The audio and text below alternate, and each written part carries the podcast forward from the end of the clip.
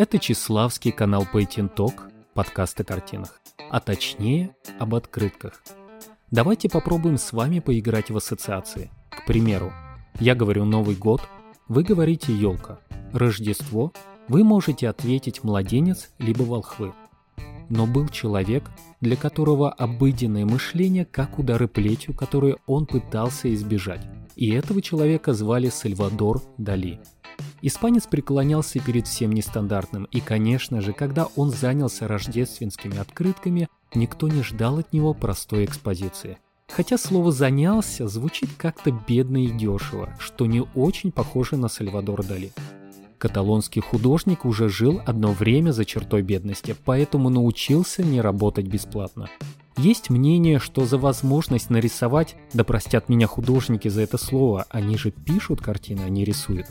Так вот, за возможность нарисовать рождественские открытки Сальвадор Дали запросил 15 тысяч долларов и полную творческую свободу. Это цена 10 экранизаций праздничных открыток. Еще в 1946 году испанский художник Сальвадор Дали нарисовал для обложки журнала Vogue рождественскую картину. Если набрать в гугле Сальвадор Дали обложка Vogue 1946 год, то можно будет увидеть этот рисунок. Это нестандартная рождественская картина. Да, там есть елки, орошенные снегом, но в центре внимания работы стоит образ женского лица, состоящий из двух половинок, в основе которого колонна, создающая силуэт носа, брови и губ. Эта работа Дали больше напоминает мне Рождество где-нибудь в Египте, но никак не обыденный праздник в Испании. Так, вернемся к картинам. В 1958 году машина сюрреализма заработала на полную, и ее уже не остановить.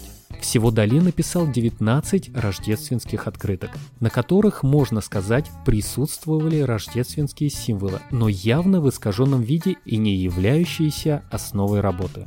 К примеру, на первой открытке 1958 года изображено большое статное дерево, ветвями которого являются крылья, а в самом низу картины нарисован деревянный Дон Кихот. Далее, в 1959 году появилось на открытке дерево из бабочек. В 1960 году Дон Кихот вновь вернулся на рождественскую открытку Сальвадора Дали, уже в виде огромного дерева. И чем дальше, тем больше. 1963 год. На открытке изображена клетчатая елка, из-за которой смотрят глаза Аида. Это лично моя интерпретация этих глаз. Их синева мне напоминает именно древнегреческого бога подземного царства. 1968 год. На открытке синее перо, которое выросло из рваного сердца. И так было 18 лет подряд. Все эти необычные праздничные картинки. Все вышесказанное описание картинок – это лишь мое субъективное мнение. Вы вполне можете увидеть в них что-нибудь другое. Вообще мои мысли становятся более неуверенными, когда я сталкиваюсь с работами Сальвадора Дали. Хотя порой ловлю себя на мысли, чего же я все-таки стесняюсь. Ведь Сальвадор Дали заповедовал нам мыслить иначе. Так может быть мне стать последователем его философии? Просто загуглите «Сальвадор Дали. Рождественские открытки». И вы получите не только ссылки на работы художника, но и свежий взгляд на привычные вещи. Это Числавский, канал Talk, подкаст «Все-таки о картинах».